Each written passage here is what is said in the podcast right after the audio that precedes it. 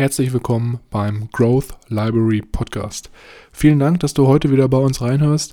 Bevor wir jedoch mit der Episode starten, wollte ich dich nochmal ganz kurz darauf hinweisen, dass wir in der Podcast-Beschreibung einen Timestamp eingetragen haben, falls du unseren Smalltalk am Anfang überspringen möchtest, um dann direkt mit der Buchbesprechung zu starten. Ich wünsche dir ganz viel Spaß und ich würde sagen, wir hören uns gleich nach dem Intro. Leerzeiten effektiv nutzen mit dem Growth Library Podcast, deiner persönlichen Bücherdatenbank. Ich begrüße euch herzlich und gebe nun weiter an meine beiden Powerleser, Milan und Mischa.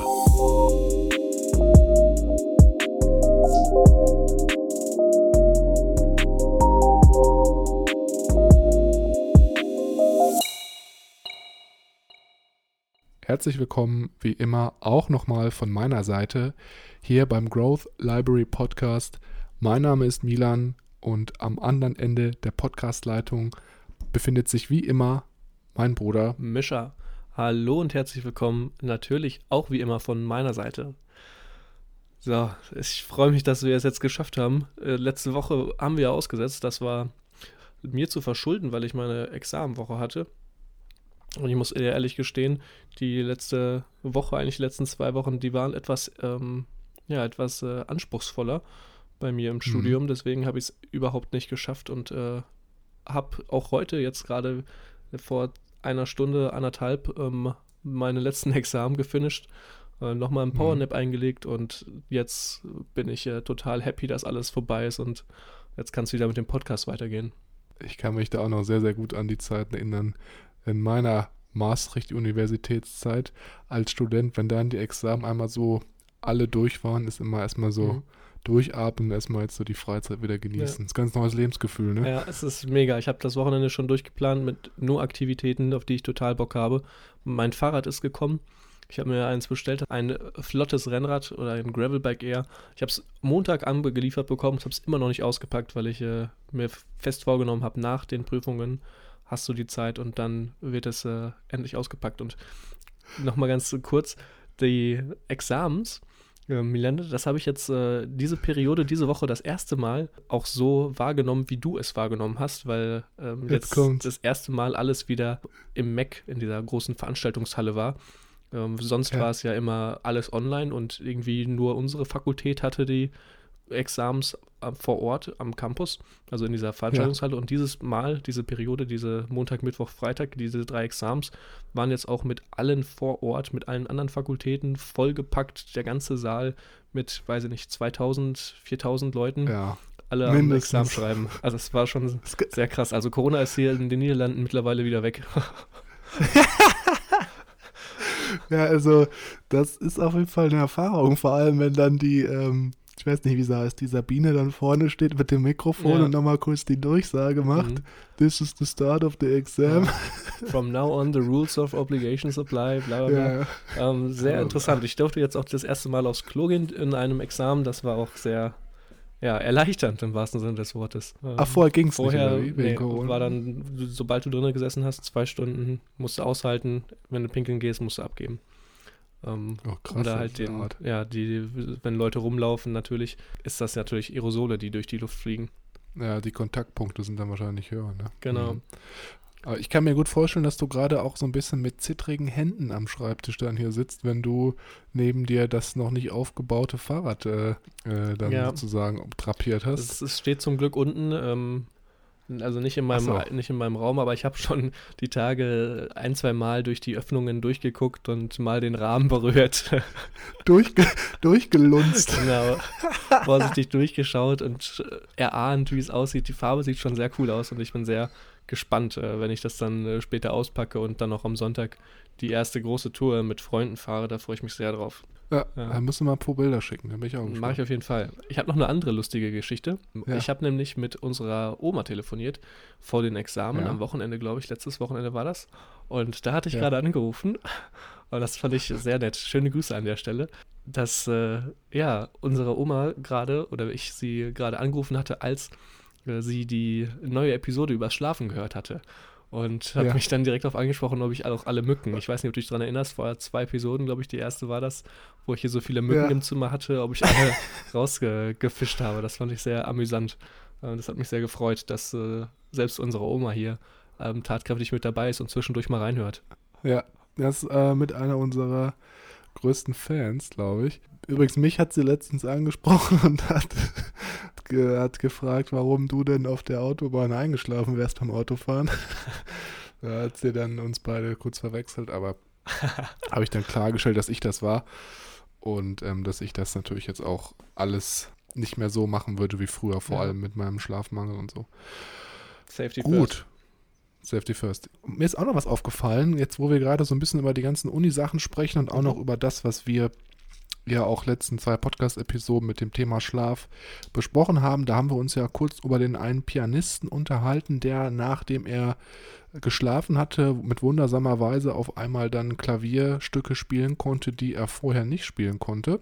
Und da ging es ja auch so ein bisschen um diesen Learning-Effekt, den man halt während des Schlafes hat. Ja. Und ich habe da so ein bisschen mal an meine Studienzeit zurückgedacht. Ne? Du merkst, heute sind Mhm. wir wieder sehr im Studium, Studienmodus. Und bei uns ist es ja auch so gewesen, dass wir sehr, sehr viele Präsentationen immer halten mussten. PowerPoint-Präsentationen, einfach um das so zu lernen, weil man das natürlich auch im Berufsleben öfter vorhat oder macht. Und da ist mir aufgefallen, dass ich häufig, wenn ich diese Präsentation studiert habe, ich habe die meistens immer dann zu Hause im Zimmer geübt, habe das dann am Laptop dargestellt und bin immer die Präsentation durchgegangen, Mhm. dass ich meistens, wenn ich das den Abend vorher geübt hatte, dass ich da die Präsentation nicht so flüssig aufsagen konnte und manchmal auch so Worthänge hatte bei besti- bestimmten Slides. Und dann im Endeffekt aber, nachdem ich die Nacht drüber geschlafen hatte und am nächsten Morgen dann die Präsentation halten musste, das einwandfrei gelaufen ist. Und da ist natürlich auch wieder dieser Effekt dann zu Trage gekommen, wahrscheinlich der auch bei dem Pianisten hier gewirkt hat, dass einfach das Gehirn oder auch unser Schlaf dazu beiträgt, vor allem da nochmal die Abläufe zu verfestigen und auch dann die Informationen besser abrufen zu können. Also Mhm. sehr, sehr spannend. Sehr interessant. Ich habe äh, diese Phase auch ähm, meinen Kommilitonen mitgeraten, genügend zu schlafen vor der Klausur. Mhm. Ähm, ja, mal gucken, ob es was gebracht hat. In drei Wochen erfahren wir es ja. Ja, jetzt immer ein bisschen äh, zeitverzögert, die Ergebnisse. Aber dann würde ich sagen, wir steigen jetzt direkt ein mit dem dritten Teil des Buches Why We Sleep oder auch auf Deutsch das große Buch vom Schlaf von Matthew Walker. Und wenn du jetzt das erste Mal hier in die Episode reinhörst, dann würde ich dir definitiv empfehlen, bei Episode 1 anzufangen, weil wir eben das Buch in vier Episoden aufteilen und diese ganzen Episoden chronologisch aufeinander aufbauen. Deswegen, wenn du jetzt hier neu bist, dann würde ich dir das empfehlen. Mischa wahrscheinlich auch, Absolut. ähm, damit du einfach die Zusammenhänge viel, viel besser verstehst.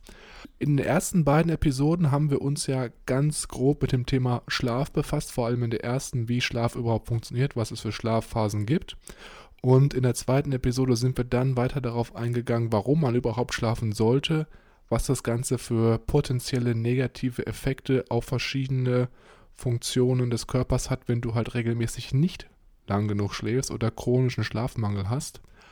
Und heute gehen wir noch einen Schritt weiter, noch eine Etage tiefer. Und wie ich finde, ist das auch ein sehr, sehr spannendes Thema. Und zwar geht es um das Thema Träumen. Jeder, der den Titel der Episode gelesen hat, wird wahrscheinlich schon wissen, dass es heute ums Thema Träumen geht. Ich betone es hier aber trotzdem nochmal. Es geht darum, wie und warum wir überhaupt träumen und was Träumen überhaupt für Effekte auf dem Körper hat, warum es wichtig, wichtig ist und wie es überhaupt entsteht. Und bevor wir jetzt final einsteigen, ist es natürlich wie immer so, dass wir jetzt auch aus diesem dritten Teil des Buches nicht jede einzelne Passage, nicht jedes einzelne Experiment exakt wiedergeben, weil das einfach den Rahmen hier des Podcasts sprengen würde.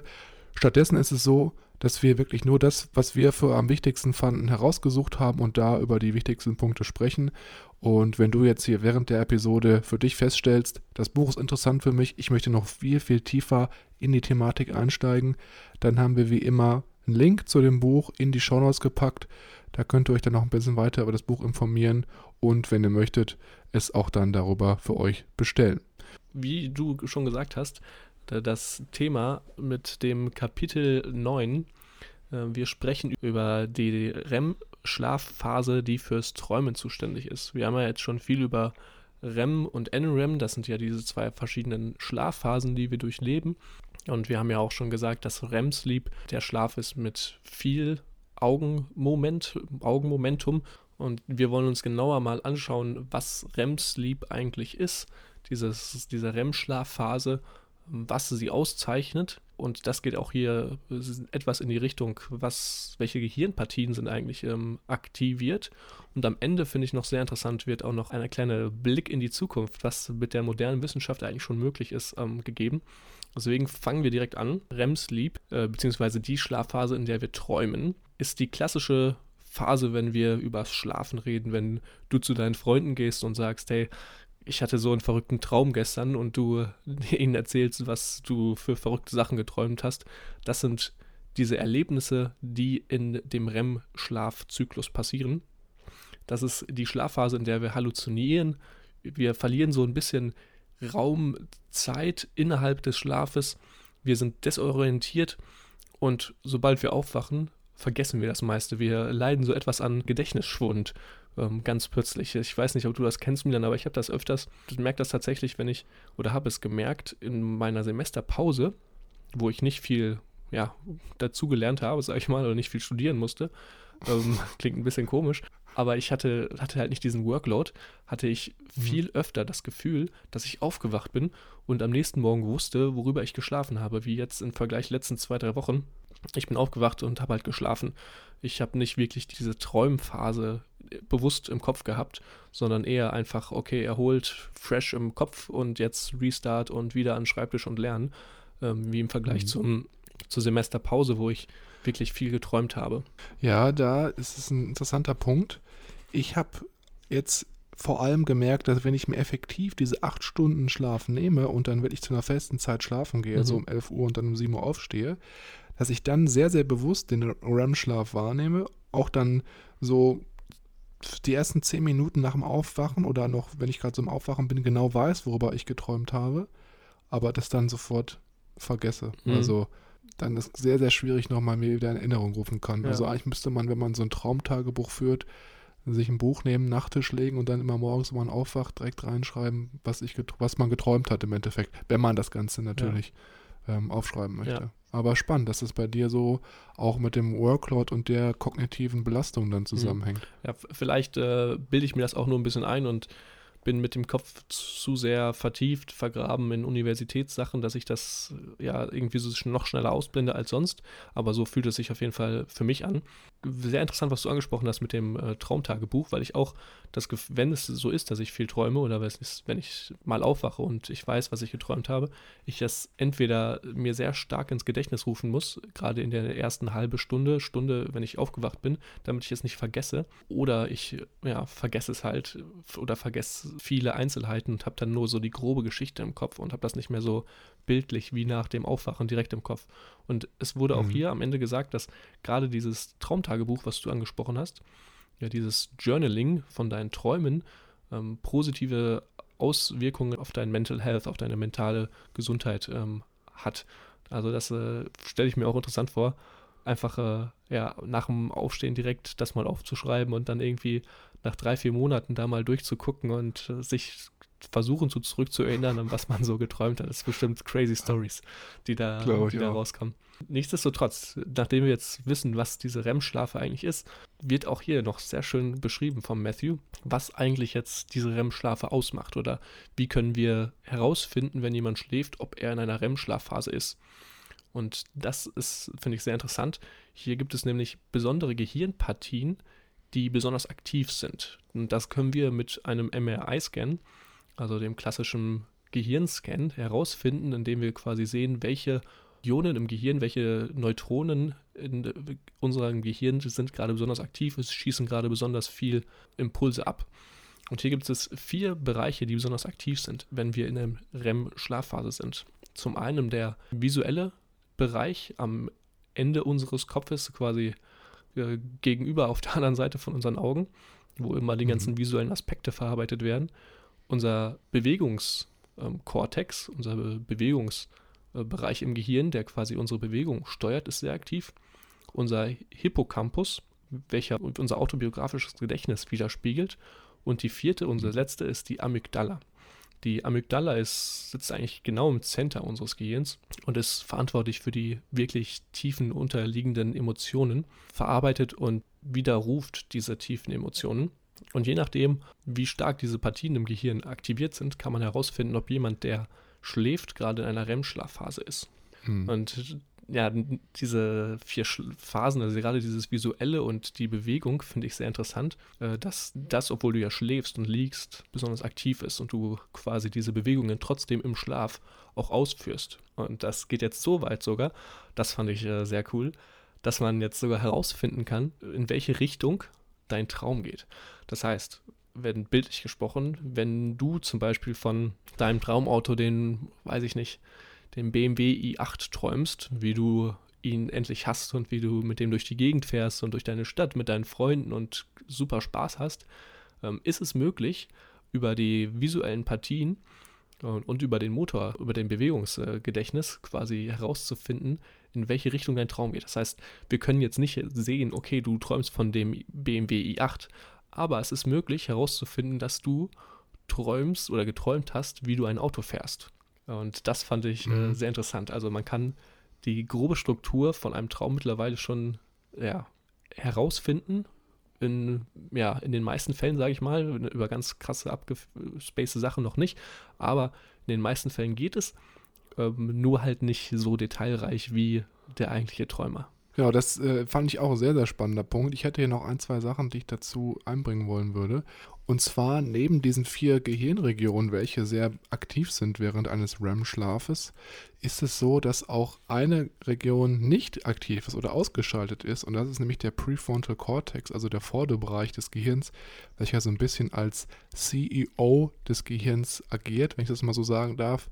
Und der ist vor allem dafür verantwortlich, dass man rationale Gedanken aufbaut und logische Entscheidungen treffen kann. Und der wird halt sozusagen ausgesetzt und dafür sind aber diese vier Regionen sehr aktiv. Und ja, wie du schon sagtest, gerade auch mit diesem visuellen und dem Bewegungsapparat, das greift ja auch so ein bisschen über an das, was wir schon in den vorherigen Episoden gesagt hatten, dass wenn man in einer REM-Schlafphase ist, da eine Verbindung gekappt wird, die es im Endeffekt dem Körper unmöglich macht, Muskeln zu bewegen, weil, wenn wir, wie wir ja wissen, wenn du zum Beispiel vom Boxkampf äh, träumst, mhm dann ist natürlich eher suboptimal, wenn du da deine Muskeln die ganze Zeit bewegen würdest. Das ist natürlich auch so ein bisschen spannend, dass dann trotzdem dieser Bewegungsapparatbereich, der dafür im Gehirn verantwortlich ist, dennoch sehr aktiv ist. Mhm. Da wird sich der Partner ähm, neben dir natürlich sehr drüber freuen. Genau, klar. Also wenn du da einen Boxkampf-Traum hast und dann diese Verbindung nicht gekappt ist, dann äh, wird es natürlich spannend. Ähm, aber das habe ich auch überlegt, das könnte natürlich auch sehr krass dann sein, wenn du zum Beispiel Schlaf wandelst, dass halt dann da ein Fehler ist, dass diese Verbindung halt dann nicht unterbrochen wird und du trotzdem auf einmal dich bewegst. Mhm. Sehr interessantes Thema, das ganze Schlafwandeln und die ganzen Schlafkrankheiten, die es gibt, über die er ja auch später im späteren Teil im letzten Jahr noch sehr drauf eingeht. Mhm, ja, das kommt dann im vierten Teil, richtig, ja. Und abschließend fand ich auch, wie du selbst auch schon gesagt hast, diese, diese Studie von dem Dr. Yukiyasu Kamitani aus Japan fand ich ziemlich krass, dass man halt anhand der Gehirnscans im REM-Schlaf halt so ein bisschen ableiten kann, worüber man eigentlich träumt. Ist auf der einen Seite faszinierend, auf der anderen Seite aber auch ein bisschen beängstigend, meiner Meinung nach. Dass man äh, in deinen Traum so reinsehen kann oder was? Ja. Mhm. Ja, genau, richtig. Also klar, es geht natürlich nur, wenn man da mein Gehirn ja. scannt, während ich schlafe. Habe ich, hab ich natürlich schon irgendwie mitbekommen, wenn man mich dann während des Schlafs in so einen ähm, Scanner reinschiebt. Mhm. Aber man weiß natürlich nicht, wohin sich die Technologie noch weiterentwickelt. Ja, mit, stell dir mal vor, mit Neuralink von Elon Musk haben wir später ein Implantat im, im Gehirn, der uns dann am nächsten Morgen sagt, ach, und welches Auto war es, von dem du geträumt hast, dann packen wir es auf die Wunschliste.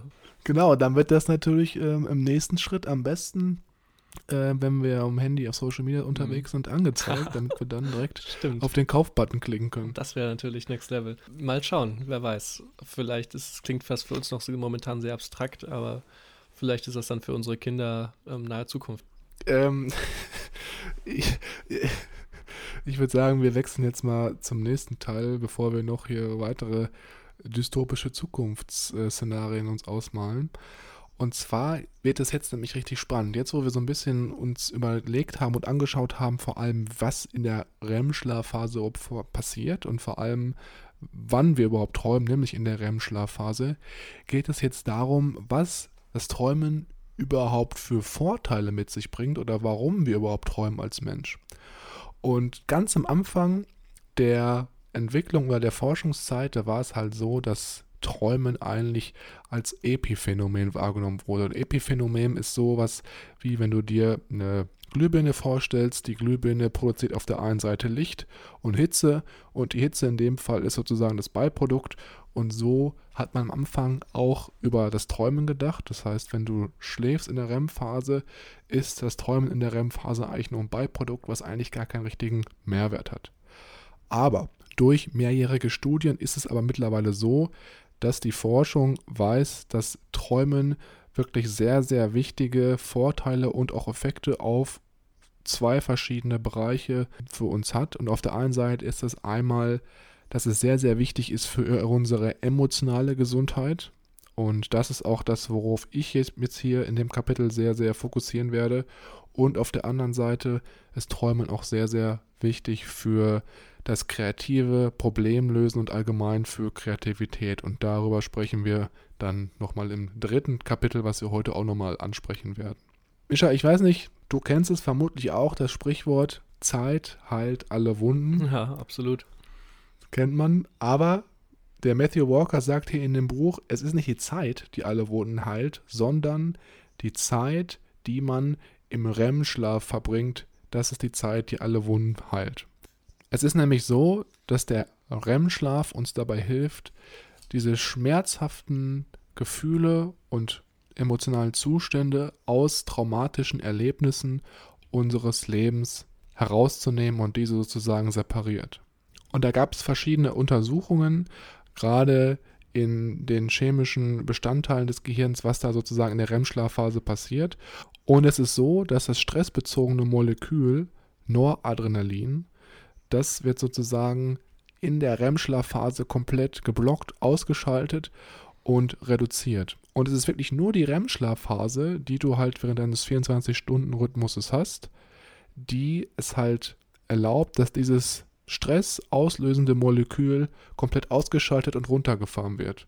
So kann man sich vielleicht nochmal so ein bisschen auf der chemischen Seite erklären, wie überhaupt REM-Schlafphase dabei hilft, eben Stress zu reduzieren und auch mental gesund zu werden. Und was jetzt ganz spannend ist, dass auf der einen Seite die REM-Schlafphase dabei hilft, sehr, sehr schöne Erlebnisse zu festigen. Zum Beispiel, wenn du etwas sehr, sehr Positives erlebt hast. Aber auf der anderen Seite uns auch dabei hilft, eben emotionale Traumata besser zu verarbeiten, diese Gefühlslagen, die wir mit diesen Situationen erlebt haben, zu separieren und herunterzufahren und sozusagen als interner Therapeut uns dabei hilft, mit diesen Erfahrungen besser umzugehen.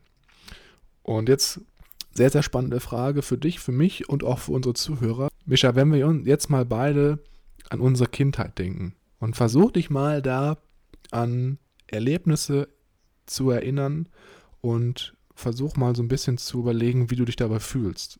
Und ich bin mir ziemlich sicher, dass du dich entweder sehr, sehr positiv oder sehr, sehr negativ fühlst oder das Ganze mit positiven oder negativen Erfahrungen assoziierst, nicht unbedingt fühlst, weil es natürlich diese Gefühlslage durch die REM-Schlafphasen, die wir seit unserer Kindheit haben, sehr, sehr differenziert wurde. Mhm.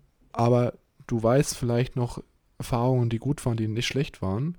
Und aufgrund dieses REM-Schlafs können wir halt diese Erfahrungen wieder hochholen, können uns daran erinnern, aber wir sind halt nicht mehr in diese Gefühlslage reingeprescht. Also wenn jetzt zum Beispiel, keine Ahnung, in der Schulzeit vorher als Kind irgendwie mal gemobbt wurdest oder ausgelacht wurdest oder im Konflikt mit dem Lehrer äh, warst, dann kannst du dich da zwar dran erinnern, aber es ist jetzt nicht so, dass du dich jetzt gleich wieder schlecht fühlst oder wütend.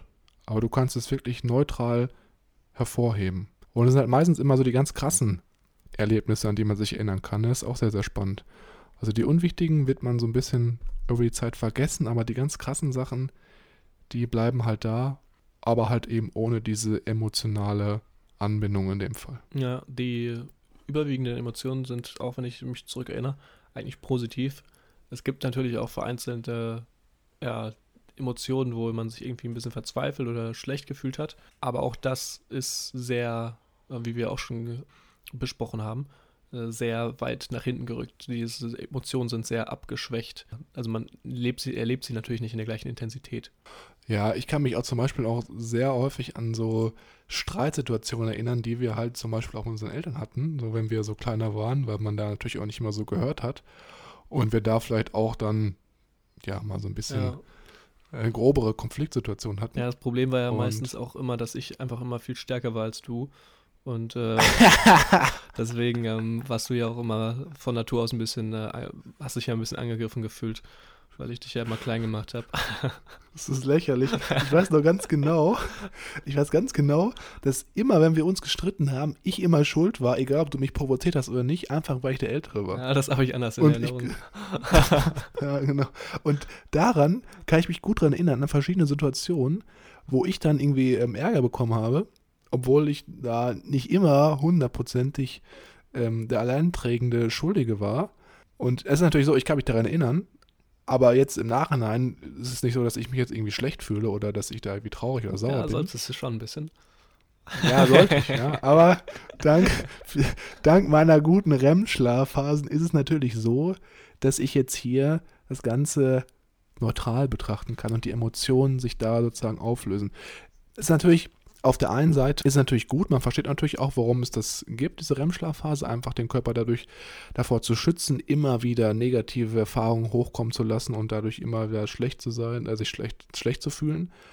Aber ich finde, auf der anderen Seite ist es auch ein bisschen, ja, es ist so ein bisschen gruselig auch irgendwie, ne? Mhm. Wenn du überlegst, du hast so schöne Erfahrungen, weil die werden ja auch dann irgendwie teilweise ein bisschen durch die REM-Schlafphase Verwaschen. ähm, verwaschen, genau. Und Ja, das, das für, für mich, für mich verbildlicht das irgendwie so, so wie wenn du versuchst, so fließendes Wasser in den Händen festzuhalten. Du erlebst was, du hast schöne Erfahrungen, aber durch den REM-Schlaf läuft das so aus der Hand raus und du Mhm. kannst es halt nicht festhalten. Ich weiß nicht, ja. vielleicht ein bisschen abstrakt, äh, das Ganze da Ja, zu beschreiben. Was mich gerade bei diesem Thema auch sehr, sehr interessieren würde, was ich noch nicht so ganz rausge verstanden habe, ist, wenn zwei Personen, so wie wir zum Beispiel früher etwas erlebt haben, werden wir ja über die Zeit ähm, es unterschiedlich wieder repräsentieren. Ähm, das finde ich sehr, sehr interessant, dass manche Leute äh, sehr dazu neigen, irgendwie Sachen dazu zu erfinden. Das ist ja dieses klassische, ich habe Situation X Mhm. erlebt, erzähl davon und dann ist es irgendwie viel krasser oder viel, äh, weiß nicht, abgeschwächter,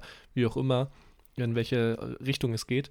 Ähm, aber welche Faktoren eigentlich über die Zeit dazu beitragen, äh, dass wir beide, wenn wir jetzt früher uns gestritten haben, das anders wieder repräsentieren. Natürlich, wir haben unterschiedliche Perspektiven in der Situation an sich, aber auch das, ja, das Ganze drumherum über die Zeit verwaschen und verarbeitet und anders wiedergegeben wird, finde ich sehr interessant. Wie bei dem, äh, wie, hier, wie heißt es, wenn man sich äh, Wörter in den, ins Ohr flüstern muss.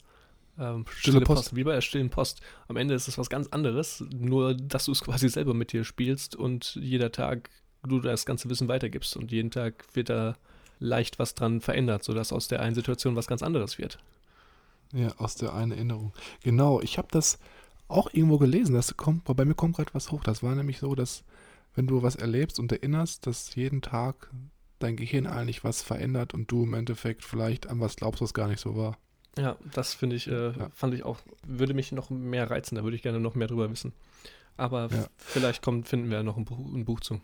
Ja, vielleicht. Also ich denke mal, wir haben noch nicht alle Bücher gelesen, die es gibt und ähm, der Podcast ist ja auch nicht nächste Woche zu Ende. Von daher Noch nicht. haben wir noch ein bisschen Zeit. Noch nicht. Ähm, Nochmal ganz kurz zu dem Thema mentale Gesundheit und dem Thema Träumen, den Zusammenhang hier. Da wollte ich noch einmal ganz kurz was einschmeißen.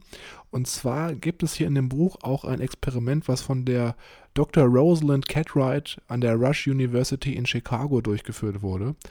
Und zwar ist es so, dass sie verschiedene Personen observiert hat oder getestet hat, die erste Zeichen von Depressionen gezeigt haben aufgrund von sehr, sehr emotional belastenden Trennungen oder auch emotional sehr, sehr eingreifenden Erfahrungen. Und hat diese dann sozusagen über ein Jahr lang begleitet und hat herausgefunden, dass von diesen Personen, die sie halt begleitet hat, dass diejenigen, die wirklich einen sehr, sehr guten und lange REM-Schlafphasen hatten, also wirklich lange geträumt haben, dass die nach einem Jahr aus medizinischer Sicht nicht mehr als depressiv eingestuft wurden. Und das gleiche hat man damals auch in einer ähnlichen Studie herausgefunden, wo man Kriegsveteranen beobachtet hat, die halt nach dem Zurückkehren ähm, schwere Traumata teilweise erlebt hatten und da auch äh, so depressiv waren.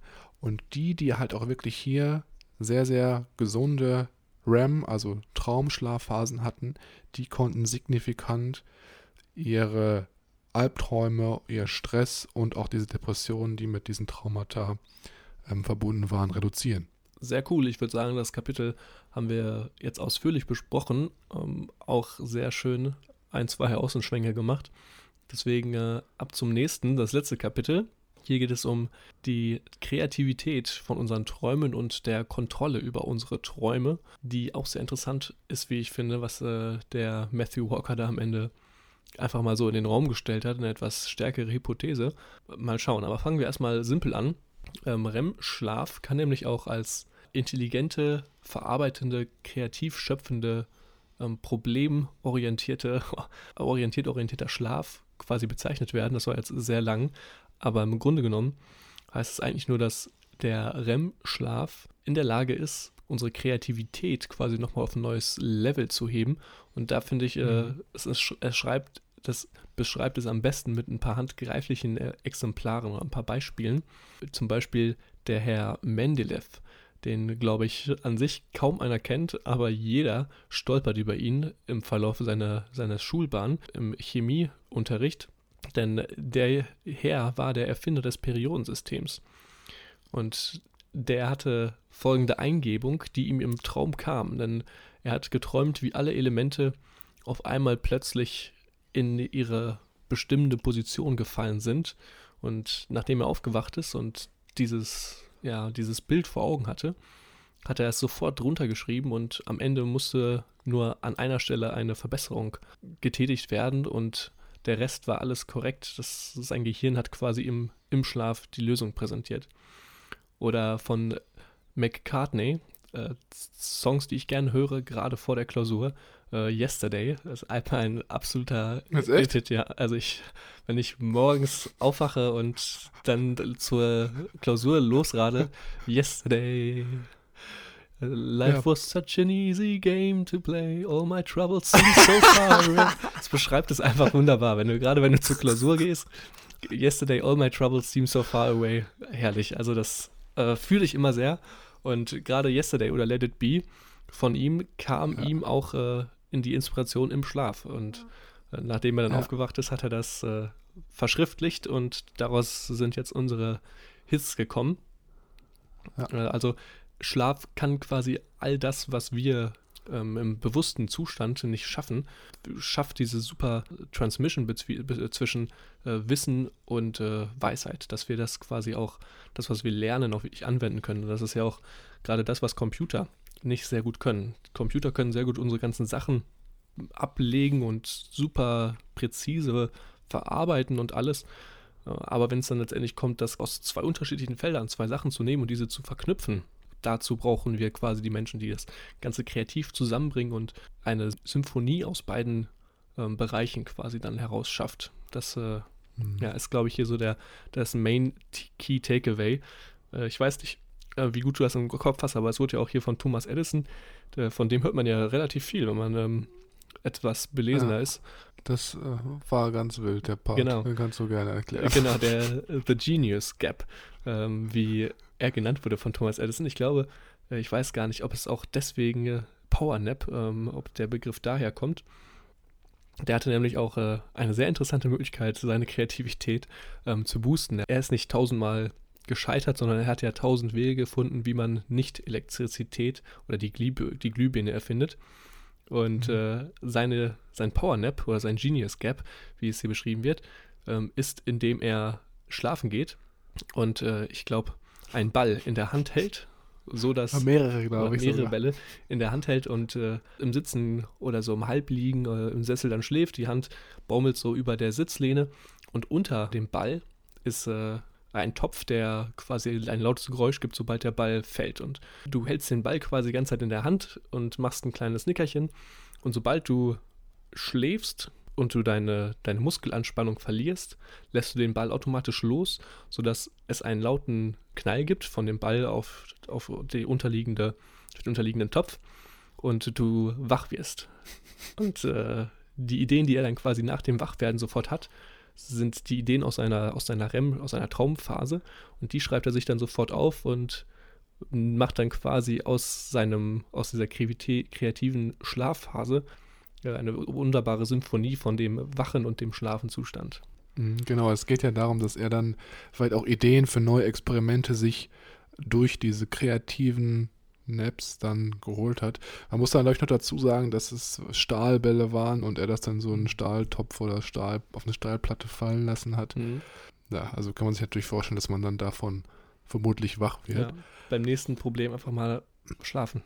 Kannst du ja auch im Examen mal machen. Ja. Dann. Stahl, Stahlbälle mitnehmen. Wenn ich nicht weiter weiß, dann lege ich mich genau. mal 20 Minuten im Examen kurz hin und dann geht's weiter. Mit 3000 Leuten im Saal da mal kurz äh, alle 10 Minuten drei Stahlbälle in so, einen, in so einen Stahltopf knallen lassen. Freuen sich die Leute. Ja, äh, also was ich auch sehr, sehr spannend fand hier an dem Teil, es geht ja hier um vor allem den zweiten Vorteil des REM-Schlafs, dass man halt Kreativität fördert und auch kreatives Problem lösen vor allem. Und man muss sich das halt einfach so vorstellen, der NREM-Schlaf ist ja, wie wir schon gesagt hatten, dafür da, dass man seine Erinnerung stärkt. Und in diesem REM-Schlaf ist es jetzt so, dass die gestärkten einzelnen Erinnerungen einfach komplett wie in so einem Mixer zusammengeschmissen werden, verwirbelt werden und dann in ganz abstrakte und neuartige Wege zusammengesetzt werden und wir deswegen vielleicht auch mal komische Sachen träumen oder auch ganz komische Sachen ähm, ja, uns in den Sinn kommen, wenn wir halt schlafen. Und ja, wie du halt schon gesagt hast, Paul McCartney, Thomas Edison und zahlreiche weitere Künstler haben das halt aktiv genutzt, um sich Ideen für Kunstwerke oder Erfindungen etc. etc. zu holen. Und es gibt ja auch verschiedene Experimente. Ich will gar nicht jetzt so krass hier in Details reingehen, aber ein Experiment, was ich zum Beispiel auch nochmal sehr interessant fand, wurde von unserem Kollegen, dem Matthew Walker, Kollege jetzt vielleicht nicht, aber unser Autor Matthew Walker selbst durchgeführt. Und zwar hat er Menschen gezielt immer in NREM und REM-Schlafphasen geweckt und hat sie dann anschließend Anagram-Puzzles, aber so eine Art Puzzle lösen lassen. Und ähm, dann natürlich immer so viele wie möglich innerhalb von einer bestimmten Zeit. Und es war halt so, dass die Personen, die in der REM-Schlafphase, also in dieser träumerischen, kreativen Problemlösungsphase geweckt wurden, dass diese wesentlich mehr von diesen Puzzeln in der vorgeschriebenen Zeit lösen konnten und auch das Gefühl hatten, dass sie sich eigentlich gar nicht richtig anstrengen mussten, weil es einfach so leicht von der Hand ging. Und das sagt ja eigentlich auch schon mal wieder aus, was eigentlich für ein krasser Vorteil REM-Schlafphase für kreative Problemlösen mit sich bringt. Und ja, da gibt es natürlich noch als andere Experimente von zum Beispiel auch einem deutschen Professor, dem Dr. Ulrich Wagner, der das Ganze auch noch mit einem anderen Rätsel gemacht hat und dann zu dem ähnlichen Ergebnis gekommen ist. Sehr interessantes Experiment, äh, was ich auch noch ähm, nicht experimentmäßig interessant fand, aber was wir eigentlich als Gesellschaft ähm, auch verankert haben, ist, dass wir eigentlich wissen, dass der Schlaf sehr wichtig ist und dass uns Schlaf bei Entscheidungsfragen sehr gut weiterhelfen kann, wenn man äh, sich mal überlegt, irgendwie spät in der Nacht und du hast noch irgendwie ein Problem oder dir schwirrt was durch den Kopf und du hast deine Freunde um dich herum oder deine Familie. Da hört man ja öfter mal den Satz, ja, schlaf eine Nacht drüber und dann guck halt morgen, wie es ist. Ähm, Stimmt. Oder dass man selber sagt, so, ja, wenn sich jemand nach einer Entscheidung fragt, so ja, weiß ich nicht, äh, muss ich noch mal eine Nacht drüber schlafen. Wir als Gesellschaft kennen das und geben das so weiter, dass wir sagen, wir müssen quasi da eine Nacht drüber schlafen, aber äh, wirklich oder wirklich davon den Hintergrund, warum es hilft oder wie es eigentlich hilft oder diese, diesen tatsächlichen Bezug zu haben dazu, der hat so ein bisschen gefehlt. Ich hoffe, das konnten wir hier drüber geben und so als Kontrast mal dagegen. Man hat noch nie gehört, ja, bleib doch einfach mal die Nacht über wach und überleg, wie es dir mit der Lösung geht oder bleib die Nacht über wach und arbeite an dem Problem. Das äh, mhm. wäre ja quasi das Konträre dazu. Das hört man ja nie. Das Beweis, glaube ich, auch wüsste, sollte im Idealfall spätestens jetzt jeder einsehen, dass das eine blöde Sache ist. Deswegen hier auch das Gesellschaftliche, dieses schlafende Nacht drüber, äh, fand ich sehr interessant, dass das eigentlich in uns oder dass wir als Gesellschaft dieses Sprichwort eigentlich äh, kennen und nutzen, aber es äh, vielleicht nicht so ernst nehmen oder so wahrnehmen, wie es eigentlich ist. Den Vorteil vor allem davon nicht kennen oder Genau, auch nicht wissen, dass ja. es überhaupt was Wahres, was Wahres dran ist. Ja, und äh, der letzte, was dieses Kapitel ja auch noch anspricht, die äh, Traumkontrolle. Der eine oder andere kennt es vielleicht, die luizide Träume. Das sind Träume, in denen man bewusst erlebt, was man träumt und es auch beeinflussen kann. Das heißt, du kannst Mhm. bewusst erleben, dass du durch New York läufst und auf einmal in die Luft springst und fliegen kannst. Was Mhm. ja an sich sehr verlockend und sehr auch sehr cool klingt. Und da kam jetzt eine sehr, sehr interessante Hypothese von Matthew Walker, die ich hier auch wiedergeben möchte. Er sagt nämlich, dass 80% der Bevölkerung nicht natürliche Luzidträumer sind. Da gibt es auch sehr interessante YouTube-Videos, die habe ich mir auch mal angeguckt, wie man einen luziden Traum quasi hervorrufen kann. Ich glaube, irgendwann, das ist schon eine Weile her, dass ich mir das mal angeguckt habe, irgendwie 10 Stunden schlafen, wach werden für eine halbe Stunde, an irgendwas denken, das man träumen möchte, oder irgendwie 6 Stunden oder 8 Stunden schlafen, eine lange Zeit schlafen, aufwachen, überlegen, an was man denken will, wieder schlafen gehen und dann kann man wohl leichter in einen luziden Traum geraten. Ist auch nicht so wichtig. 80% der Bevölkerung sind nicht natürliche Luzidträumer und die anderen 20% werden quasi von Matthew Walker vielleicht als die nächste Generation des Homo sapiens, der nächste Schritt unserer Evolution hier bezeichnet, äh, indem wir quasi unseren Traum oder mehr Kontrolle über unseren Traum und mehr Kontrolle auch über unsere Verarbeitung im Gehirn damit ähm, ja, beeinflussen können. Das fand ich sehr interessant und das hat einen Blickwinkel mir eröffnet, über den ich noch nicht so nachgedacht habe. Wie wahr das ist, ist natürlich sehr fragwürdig. Fragwürdig. Ja, das kann, das kann man da sehr lange drüber streiten. Ähm, aber ja, das ist, was der Autor denkt und deswegen fand ich das wichtig oder auch sehr interessant, diesen Gedankengang hier als Tür freizugeben für unsere Hörer. Ich muss dazu sagen, ich habe das, habe ich auch schon mal erlebt, so dieses luzide Träumen. Und das sind halt so diese Träume, da regt man sich halt richtig auf, wenn man wach wird, ne? Weil das Ja. ist halt so, du kannst das steuern, du weißt irgendwie, ja, ich fliege gerade irgendwo lang oder Mhm. bin gerade irgendwo und weiß genau, was ich mache.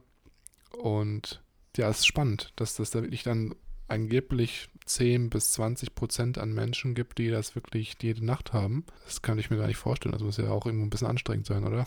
Ja, ich weiß es nicht. Also ich hatte natürlich auch schon mal solche Träume, wo ich irgendwie, die ich sehr bewusst danach ähm, beim Aufstehen im Kopf hatte. Aber ich weiß nicht, ich glaube, ich hatte es tatsächlich noch nicht, dass ich wirklich im Traum befähigt war, diesen Traum zu steuern. Aber ich kann mich auf jeden Fall auch noch sehr an den Moment erinnern, als ich es gelesen habe, weil wir im Urlaub waren und gerade am Pool gelegen haben. Und gerade als ich das gelesen habe, ich absolut lachen musste ähm, und mich alle komisch angeguckt habe und ich erstmal erklären musste, was gerade abging, weil in dem Buch beschrieben wird, wie das quasi getestet wurde, dass die Leute, die das behaupten, auch wirklich können. Deswegen wurde quasi gesagt, okay, wenn du schläfst, wir monitoren wieder alles mit dem MRI und kontrollieren, welche Gehirnpartien aktiviert sind und gucken, dass du auch wirklich schläfst und im REM-Schlaf bist. Und dann wurde gesagt, wenn du schläfst, müssen wir ja irgendwie hier in der Welt zeigen, dass du deinen Traum Steuern genau, kannst. dass du richtig dein, dass du deinen Traum steuern kannst. Und ich weiß nicht, ob du dich daran erinnerst, aber es wurde dann tatsächlich so gemacht, dass männliche ja, Versuchskandidaten begutachtet wurden und die dann quasi in ihrem luziden Traum sich selbst befriedigt haben und äh, das natürlich ein ja, handfester, sag ich mal, ein handfester Beweis ist, ob die Person im Schlaf dazu in der Lage war. Ja, also das fand ich sehr interessant. Das hat mich, äh, das muss, da musste ich schon lachen. Dieser Versuchsaufbau. Ähm, sie- sieben Leute im Labor, einer am Schlafen und alle warten darauf, dass er zum Abschluss kommt. Ich muss zugeben, da kann ich mich nicht dran erinnern.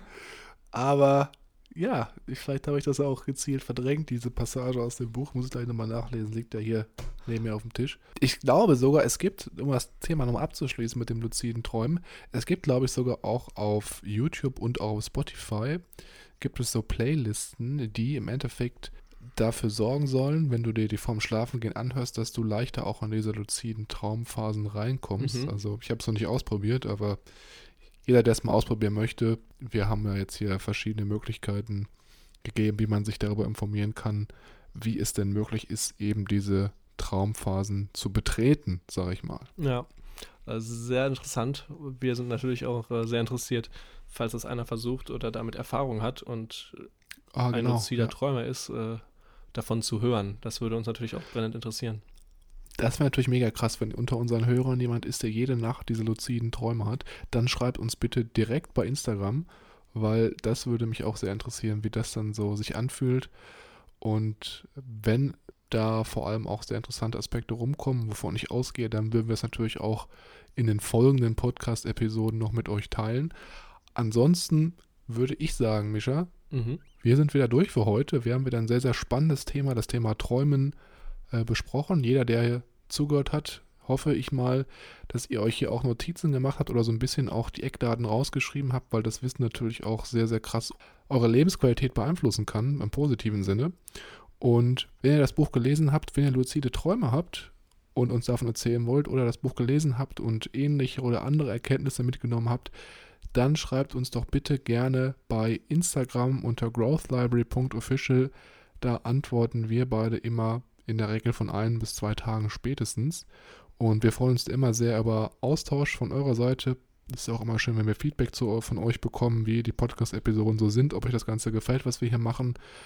Und ja, ansonsten ist natürlich auch so, dass wenn ihr uns weiter unterstützen wollt, dann freuen wir uns, wenn ihr bei Spotify die Klingel anmacht und uns folgt, damit ihr auch mal dann direkt benachrichtigt werdet, wenn wir eine neue Podcast-Episode hochgeladen haben.